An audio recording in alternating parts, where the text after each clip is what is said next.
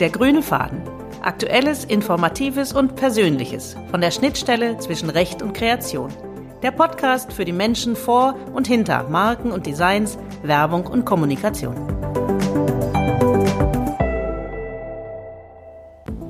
Heute zu Gast Dr. Christian von Bötticher, Geschäftsführer des Unternehmens Peter Köln.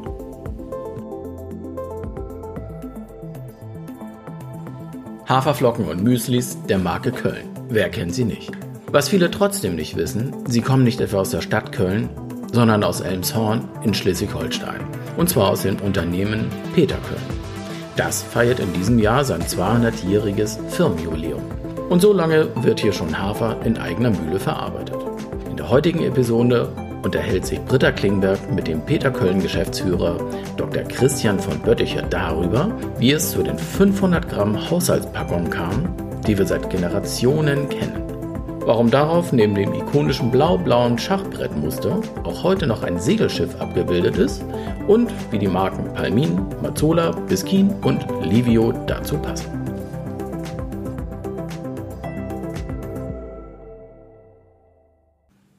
Bevor es jetzt gleich mit dem Interview losgeht, noch zwei wichtige Hinweise. Der erste. Für alle Geräuschdetektive, die sich fragen, was das während der Aufnahme gelegentlich für ein Klackern ist, das ist das Geräusch von Jackettknöpfen am Ärmel bei Kontakt mit dem Tisch, an dem wir für die Aufnahme saßen. Und der zweite. Es lohnt sich heute besonders, den Podcast bis zum Ende zu hören, denn es gibt etwas zu gewinnen. Wir verlosen drei der tollen Keramikdosen, die man unten links im Episodencover sieht. Details und Teilnahmebedingungen folgen am Ende des Interviews. Viel Spaß!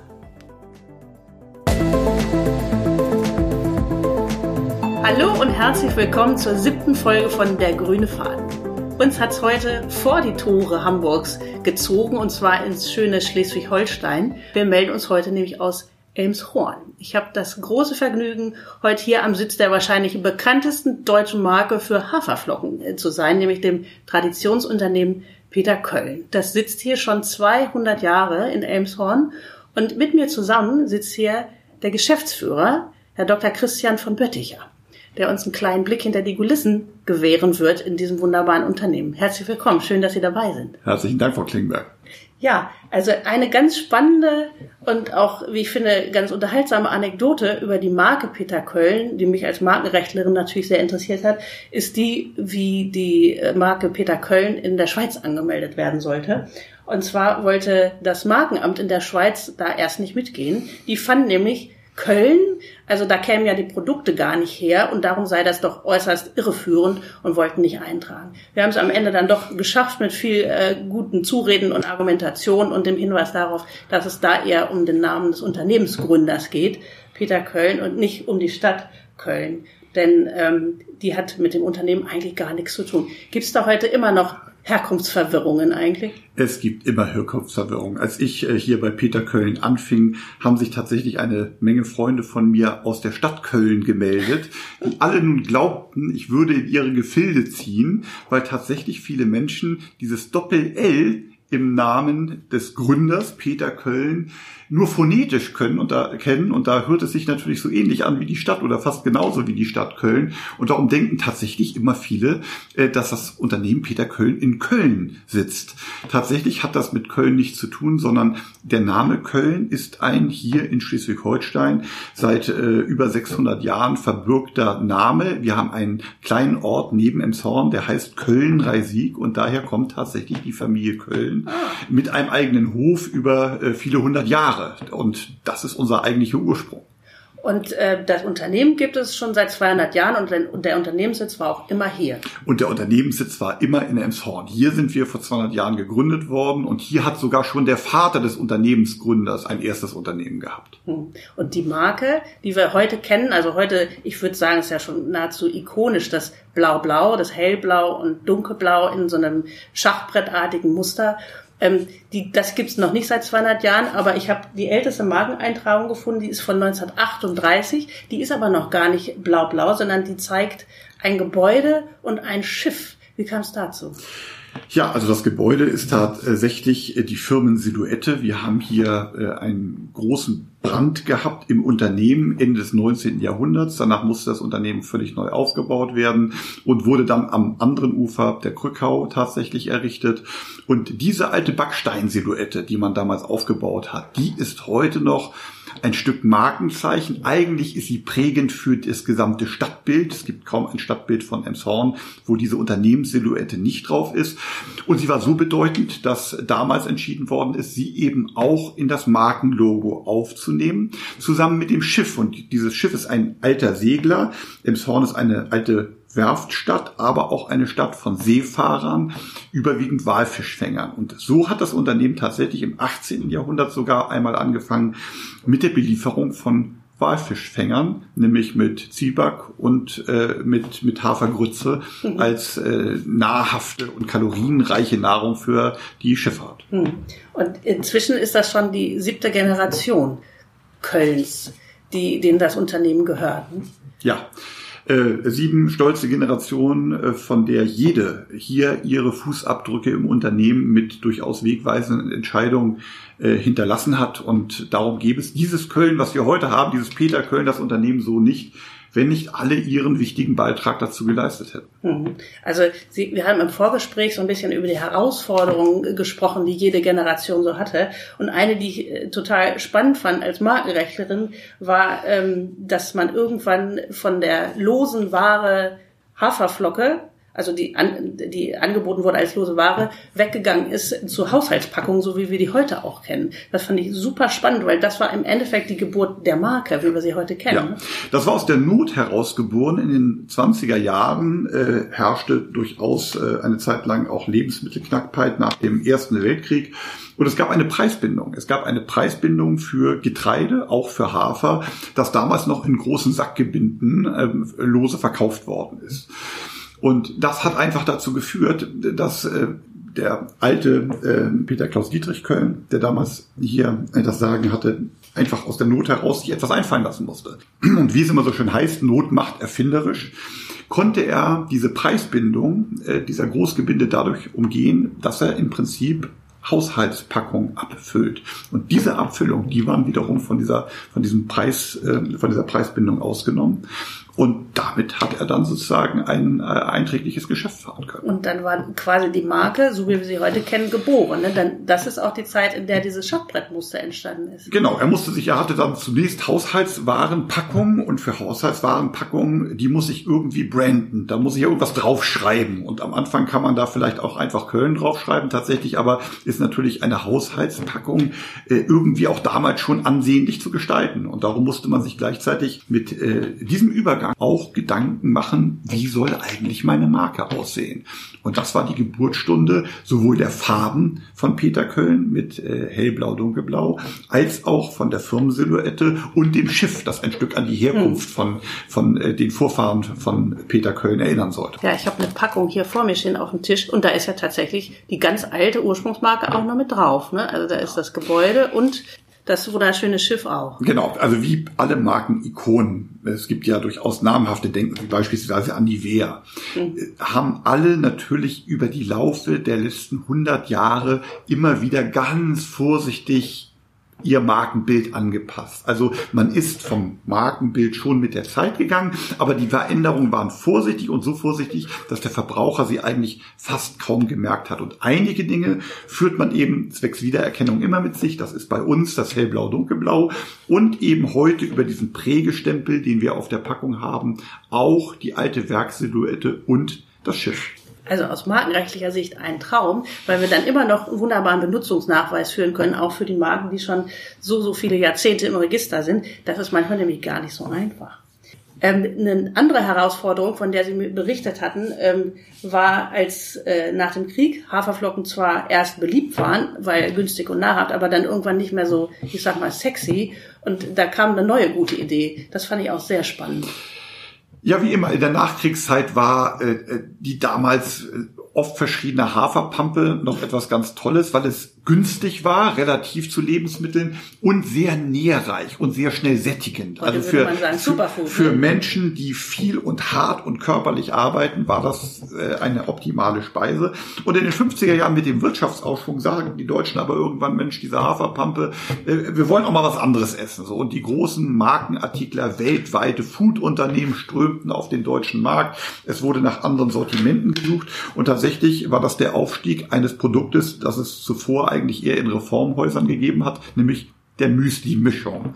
Müsli-Mischung, früher ein, ein, eine kleine Sparte, entwickelte sich plötzlich äh, im Aufstieg, genauso übrigens wie die eher süßen Cerealien, die häufig aus Amerika gekommen sind, ähm, äh, die dann auf die Märkte gedrungen haben. Und da war es äh, Ernst Hermann Köln, ähm, der das Werk von seinem Vater 1945 direkt nach dem Kriege im Prinzip über- übernommen hatte und seit den 50er Jahren äh, nun äh, alleine sozusagen in diesem Unternehmen die Verantwortung trug, der auf die Idee gekommen ist, mit Köln eben auch Hafermüsli, also Müsli auf Haferbasis zu machen und es rein in die Geschäfte zu bringen.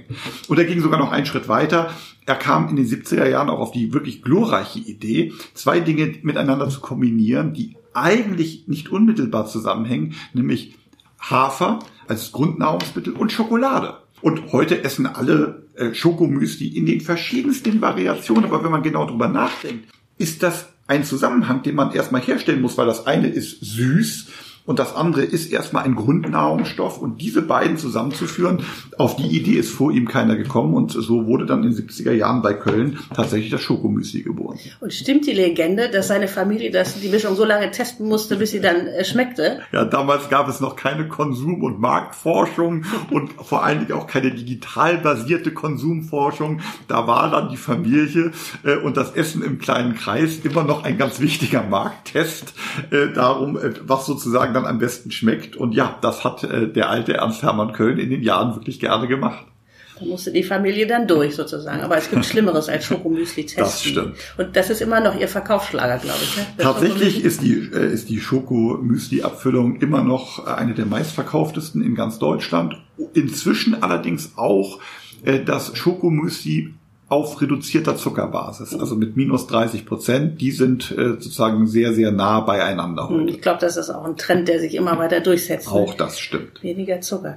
Sie haben auch außer Köln natürlich und Haferflocken auch noch äh, andere Marken dazu gekauft in 2004. Da habe ich erst gestutzt. Da geht's ganz viel um äh, Speisefette. Ne? Da reden wir von Livio, Biskin, Palmin, Bechts. Das glaube ich so ein süddeutsches Phänomen. Ne? Mazzola. Wie kam es dazu? Ich hätte getippt, vielleicht äh, kauft man dann, wenn man in Richtung Müsli geht und Cerealien, eher Nüsse dazu oder Milchprodukte. Aber das war es nicht. Sie haben auf die Speiseöle geguckt. Genau, ta- tatsächlich ging es darum, einfach das Grundportfolio zu verbreitern. Wenn man ein großer Haferverarbeiter ist und alle Produkte haferbasiert sind, dann hat man im Einkauf, man sagt so schön, ein Clusterrisiko. Ich hänge nämlich am Haferpreis. Und der Haferpreis schwankt je nach Erntesituation. Ja, Wo bekommen Sie Ihren Hafer und her? äh, der Hafer äh, bei uns kommt traditionell äh, aus Finnland und Schweden, aber in den letzten Jahren haben wir den Anteil, der hier aus Norddeutschland kommt, immer stärker hochgefahren. Mhm. Der liegt jetzt mittlerweile fast bei 30 Prozent. Kann man sagen, nordisch by nature. Ja, sozusagen. alles sehr nordisch und eben auch von hoher Qualität, denn man hat nun mal in Norddeutschland, auch in Skandinavien, die mit Abstand besten Böden und Witterungsbedingungen zur Reifung äh, dieses Hafers, der darum eine sehr, sehr hohe und eine sehr gute Qualität hat. Ähm, jetzt muss ich überlegen, wo waren wir stehen geblieben? Wir hab wollten eigentlich erzählen. Genau, ich habe mich gerade gewundert, äh, warum Speisefette in Ihr Genau, Portfolio da kamen wir her. So, das ist ein, trotzdem ein Clusterrisiko, denn wenn hier in Nordeuropa die Erntesituation, die Witterungsbedingungen, wenn Ihnen der, der Hafer plötzlich im Spätsommer noch absäuft, äh, die Qualität dadurch schlecht wird, dann müssen Sie sehen, wie Sie an Ihre Menge an Hafer kommen und der Haferpreis steigt. Und um jetzt nicht ausschließlich in diesem Risiko zu hängen, war für meinen Vorgänger im Unternehmen, Hans-Heinrich Driftmann, immer die Frage, wie kann man sich auf breitere Beine stellen. Oh. Und da kamen damals die Öl- und Speisefettmarken äh, ins Visier von Köln und man hat sehr darauf geachtet, vor allen Dingen sich dort zu ergänzen, wo auch diese Marken einen hohen Qualitätsanspruch und vor allen Dingen alte Familienmarken sind. Ah, okay. Also mit Mazzola, Biskin, Livio und Palmin hat man drei, vier Marken gekauft, die damals eben im Bewusstsein der Bevölkerung auch als alte Familienmarken äh, in den Köpfen waren. Das waren Marken Palmin, das schon Großmutter benutzt hat. Stimmt, also ja. ähnlich wie Köln waren das Dinge, mit denen man selber mhm. schon groß geworden ist. Und darum ging es äh, Köln immer darum, dieses Bewusstsein als Familienunternehmen mit Familienmarken auch weiterzuführen, mhm. allerdings sich von der Rohstoffbasis weiter aufzustellen. Und die Öle haben ja auch nochmal verschiedene Rohstoffe. Also da haben wir mit, mit Mazzola ein Maiskeimöl, das mhm. in Basis Mais ist. Wir haben auch Sonnenblumenöle, wir haben Olivenöle, wir haben die gesamte Bandbreite der Öle und Speisefette, was einfach dazu führt, dass man in den Rohstoffen einfach, wie man heute so schön sagt, diversifiziert ist. Okay, okay, so schließt sich dann der Kreis. So macht es Sinn. Ähm, wenn ich hier aus dem Fenster gucke, sehe ich große, große Produktion, aber das betrifft nur die Haferflocke. Das Öl wird hier nicht produziert. Hier am Standort Emshorn ist ein reiner haferverarbeitender Standort. Ja, die Ölmühlen stehen woanders. Ein Großteil holen wir heute aus Österreich. Mazzola beispielsweise ist im Herzen der Österreicher eine sehr österreichische Marke. Mhm. Da kommt der, äh, der Maisanbau erst in Österreich und die Ölmühlen dafür stehen auch in Österreich. Der Weg des Hafers vom Feld bis zu uns auf dem Frühstückstisch. Wie würden Sie den beschreiben? Das wird angeliefert, heute nicht mehr per Schiff. Früher war das ja tatsächlich noch per Schiff. Ne? Früher wurden wir tatsächlich, wir sitzen hier an der Krückau, einem Seitenarm der Elbe. Der war bis äh, 2000 schiffbar, äh, aber auch nur, weil er bis 1996 regelmäßig ausgebackert worden mhm. ist. Mhm. Äh, die Krückau hat das Schicksal fast aller Seitenarme der Elbe, dass sie zunehmend verschlicken, also unterhalten werden müssen durch Baggerung, damit man Schifffahrt betreiben kann. Das ist hier jetzt inzwischen nicht mehr der Fall. Früher hatte Köln selber drei Schiffe. Mhm. Äh, Kornblume, Korngabe, Kornehre hatte man sie genannt. Und am Ende hatte man das älteste ausgetauscht durch die Kloster Sande, also alle mit K.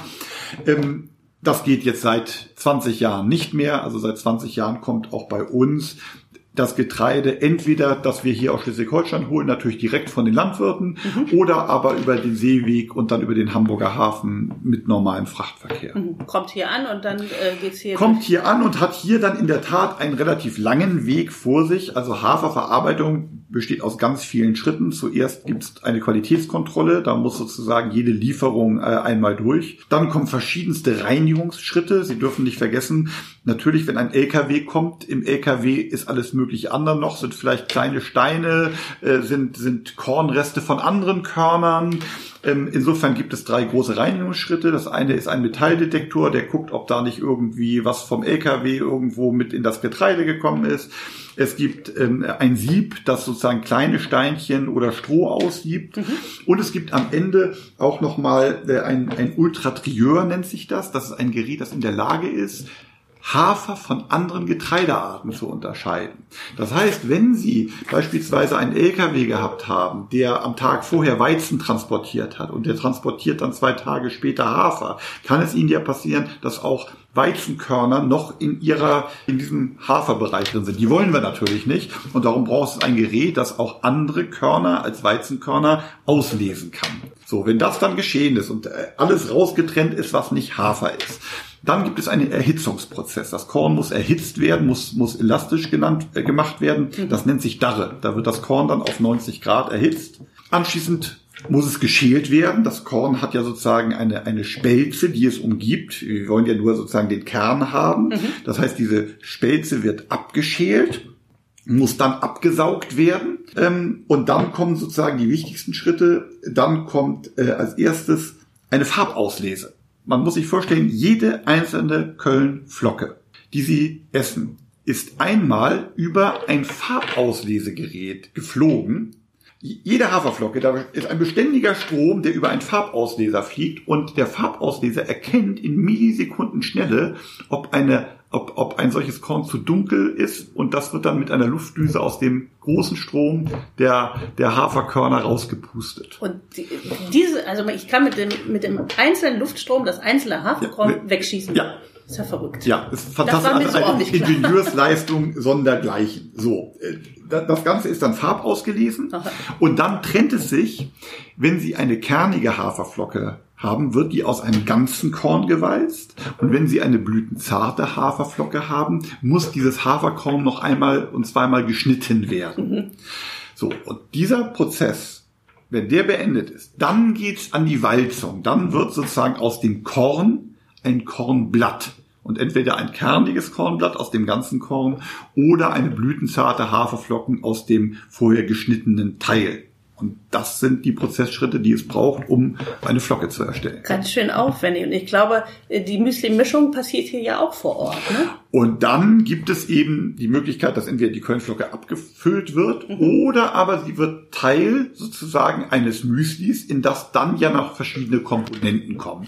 Und dafür gibt es dann Förderstrecken, auf die sozusagen alles Mögliche mhm. an Zutaten, an Beigaben je nach Müsli zugeliefert werden kann. Wenn Sie ein Knuspermüsli haben, ist beispielsweise da auch noch eine Backstraße dabei, weil dort die Konglomerate ja gebacken werden, mhm. die anschließend zerkleinert und dann in das Müsli gebracht werden. Also auch da gibt es dann noch weitere Verarbeitungsschritten, bevor dann wiederum mit Hilfe der Kölnflocke ein Müsli entsteht.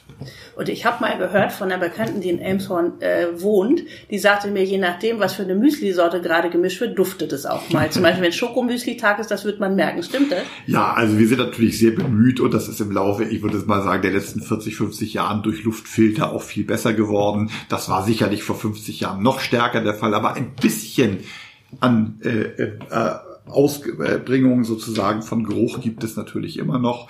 Aber ganz früh die Älteren, die sagen immer noch, oh, es war wieder Schokowoche, das roch man äh, in der Stadt. Heute gibt es diesen Geruch auch, aber lange nicht mehr in der Dimension. Das ist ja eigentlich auch was ganz Angenehmes, oder? Ja, wobei heute, wobei heute sind wir beim Thema Luftreinhaltung eben auch bei der Frage Geruchsbelästigung. Mhm. Und da, wo vielleicht der alte Emshorner sagt, der damit groß geworden ist, hm, es riecht wieder nach Schokolade, sagt jemand, der aus der Stadt hingezogen ist und das nicht kennt, vielleicht, oh, was ist denn das für ein unangenehmer Geruch? Also wir sind auch schon heute sehr bemüht, eben Geruchsbelästigung doch weitestgehend zu vermeiden. Das geht ja auch so in Richtung Nachhaltigkeit. Da haben wir im Vorgespräch auch schon ein bisschen drüber gesprochen, dass das ein wichtiger Wert ist hier auf verschiedenen Ebenen. Ja. Also nicht nur in der Produktion, sondern auch soziale Nachhaltigkeit. Genau, also ich würde sagen, ökonomische Nachhaltigkeit hat Köln schon dadurch bestätigt, dass es uns seit 200 Jahren gibt. Das ist übrigens auch eine große unternehmerische Leistung, alle die Herausforderungen über 200 Jahre immer wieder zu bewältigen. Aber tatsächlich ist es so, dass die, der äh, Unternehmerfamilie Köln häufig, und das lässt sich auch belegen, gar nicht in allererster Linie um, um Gewinnmaximierung ging, sondern äh, dem alten Herrn Köln, den ich ja auch noch kennenlernen durfte, der jetzt in diesem Jahr mit äh, 96 Jahren verstorben ist, der dem war am allerwichtigsten, dass er hier in Emshorn, wo er zu Hause geboren, aufgewachsen ist, für einen anständigen und guten Arbeitnehmer gehalten wurde. Und dem war das Ansehen als Arbeit, äh, Entschuldigung, als Arbeitgeber natürlich, dem war das Ansehen als Arbeitgeber mhm. immer viel wichtiger. Und das äh, lässt sich auch daran bemessen, es gibt hier einen von der Familie gegründeten Unterstützungsverein mhm. für unverschuldet in Not geratene Mitarbeiter. Es gibt, ähm, äh, es gibt ein, ein, eine Förderstiftung der Familie für das örtliche Gymnasium.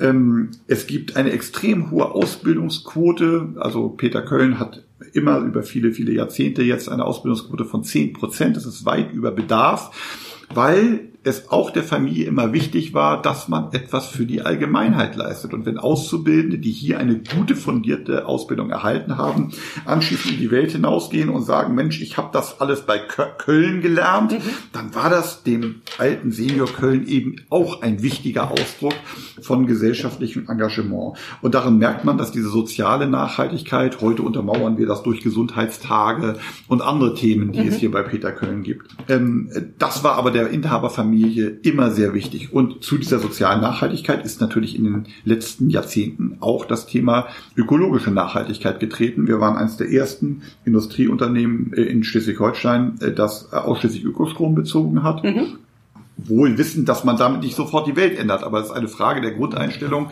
ob man das nutzt, wenn sowas angeboten wird. Ähm, und heute beschäftigen wir uns tatsächlich in der gesamten Bandbreite der Unternehmensführung mit Nachhaltigkeit, sind eines der ersten 50 äh, Herstellungsunternehmen, das sich tatsächlich Nachhaltigkeit zertifizieren hat lassen für nachhaltige mhm. Unternehmensführung. Und wir hatten eigentlich den, wie wir meinten am Anfang, das ehrgeizige Ziel bis 2025 hier am Standort klimaneutral zu werden. Dieses Ziel werden wir aller Voraussicht nach im nächsten Jahr schon erreicht haben. Oh, wow. Also auch hier versuchen wir uns äh, zukunftsfördernd ähm, aufzustellen. Wie ist Ihnen das gelungen oder wie wird Ihnen das gelingen, im nächsten Jahr schon klimaneutral zu sein? Naja, es ist am Ende, muss man zugeben, so in, da wo Industrie verarbeitet äh, und arbeitet, wird immer auch CO2 entstehen. Jedenfalls aufgrund der Technik, die uns heute zur Verfügung steht, auch in den nächsten Jahrzehnten noch. Mhm. Und da ist es so, Sie müssen sich bemühen, alles, was sie dort an Verarbeitungs-CO2-Ausstoß haben, zu minimieren, aber sie werden es nicht auf Null führen. Und alles, was sozusagen nach diesem Minimierungsprozess noch übrig bleibt, das, sage ich immer, müssen sie lösen in einer modernen Form des Ablasshandels, indem sie nämlich das an, an äh, CO2-Bilanz positiven Effekten finanzieren, was sie an negativen Effekten selber im Unternehmen haben. Also mhm. müssen sich um Aufforstung in Regenwäldern oder äh, in Mittelamerika oder um Klimaschutzprojekte irgendwo in der Welt kümmern. Das kostet vor allen Dingen Geld. Aber wir haben darüber hinaus gesagt, wir wollen das nicht nur irgendwo in der Welt machen, äh, da wo wir es machen müssen, um klimaneutral zu sein und auch eine Bescheinigung zu bekommen, sondern wir wollen es auch da machen, wo es auf diese Neutralität gar nicht einzahlt, nämlich mit Pflanzungsprojekten, Blühstreifenprojekten hier in Schleswig-Holstein, vor mhm. allen Dingen da, wo wir Vertragsanbau bei unseren Vertragslandwirten haben. Blühstreifen? Erklären Sie mal, was ist das? Blühstreifen ist vor allen Dingen, das hat jetzt mit Klimaschutz nichts zu tun, sondern Blühstreifen sind Streifen, die Landwirte an ihren Äckern rändern lassen, ja. um dort vor allen Dingen Insekten die, ich sag mal, früher eingeübte Heimat äh, zu geben und zu behalten. Wir haben ja heute doch den Druck in der Landwirtschaft, eigentlich jeden Quadratmeter ausnutzen zu müssen. Und äh, wenn Sie den Landwirten sagen, das wollen wir aber nicht, sondern wir wollen, dass ihr Blühstreifränder behaltet, wo einfach Wildkräuter wachsen und mhm. Wildblumen blühen, damit es Wildbienen gibt, die die auch finden und andere Insekten, die dort ihre Lebensräume haben, dann müssen Sie dem Landwirt dafür auch was bezahlen. Und das machen wir in solchen Kooperationsprojekten. Ach, das hört sich schön an. Gibt es hier auf dem Gelände einen Lieblingsplatz von Ihnen? Ist das in der Produktion oder mehr in den schönen Büros, die Sie haben?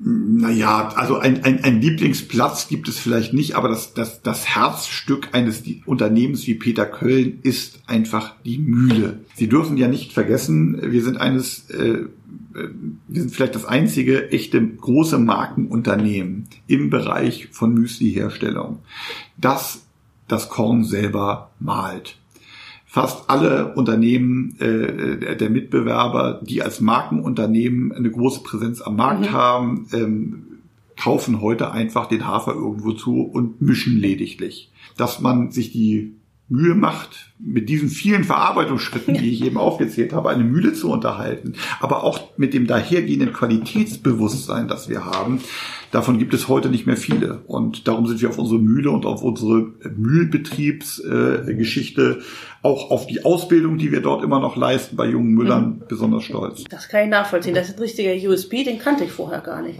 Das finde ich spannend. Ja, das ist auch tatsächlich, wir, wir spielen es ein bisschen natürlich über unseren, unsere alten Backsteinbaute, unsere alte äh, Mühlengebäude. Äh, wir erzählen auch häufig die Geschichte, auch auf unseren Verpackungen, aber ich merke selber auch immer wieder, dass dem Verbraucher der Unterschied gar nicht so bewusst ist und äh, dass dieses Selbstmalen, also Selbstmachen vor Ort, mhm äh, durchaus heute wieder etwas sehr Gefragtes ist. Äh, und darum erzählen wir die Geschichte auch zunehmend häufiger. Ja, das kann ich gut verstehen. Zumal so schön regional. Ich als Norddeutsche finde das toll. Ähm, wir kommen schon so allmählich zum Schluss unseres, unserer kleinen Podcast-Folge. Und wie immer stelle ich meine Abschlussfrage. Nämlich, wenn Sie hier und jetzt ein Gesetz erlassen dürften, welches wäre das? Oh, das beste Gesetz, was man erlassen kann, ist gar kein Gesetz. Ich bin ja selber von Hause auch, auch Jurist. Und weil ich äh, Jurist bin, weiß ich auch um die begrenzte Wirkung eines Gesetzes. Die, der Gesetzgeber glaubt ja immer, er könne mit Gesetzen die Welt regeln und regulieren. Äh, tatsächlich habe ich noch nie ein perfektes Gesetz irgendwo gesehen und erlebt. Äh, ich glaube vielmehr, es sind andere Dinge, die im Leben, auch im Übrigen, egal ob von Arbeitnehmern oder von Unternehmen, wichtig sind.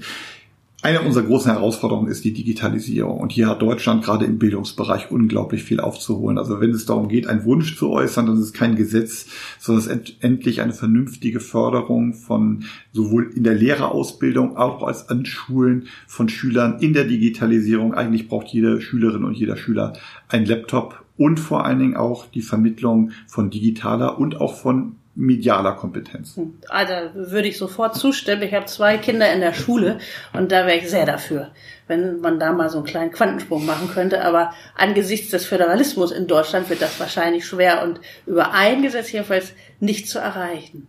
Ja, ich bedanke mich ganz herzlich für diese sehr interessante und spannende halbe Stunde. Ganz herzlichen Dank, dass Sie Zeit für uns haben. Sehr gerne, es hat viel Spaß gemacht. Herzlichen Dank. Dankeschön. Tschüss. Tschüss.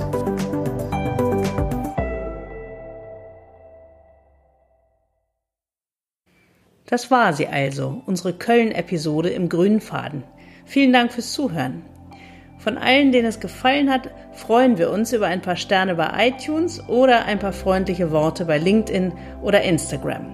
Apropos Instagram, Peter Köln hat uns drei wirklich tolle, hochwertige Porzellandosen zur Verfügung gestellt, wie man sie im Cover der Podcast-Episode sehen kann.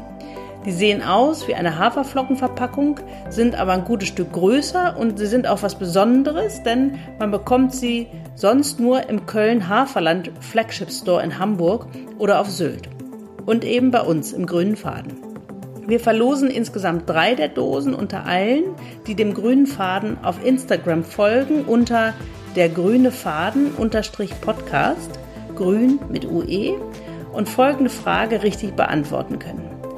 Auf der Vorderseite der Köln Haferflockenverpackungen ist ein Gebäude und ein Segelschiff dargestellt. Um was für ein Gebäude handelt es sich und warum wird ein Schiff gezeigt? Einfach dem grünen Faden auf Instagram folgen und die Antwort bis zum 16. Dezember 2020 per E-Mail senden an gewinnspiel.fechner.eu. Viel Erfolg und bis zum nächsten Mal.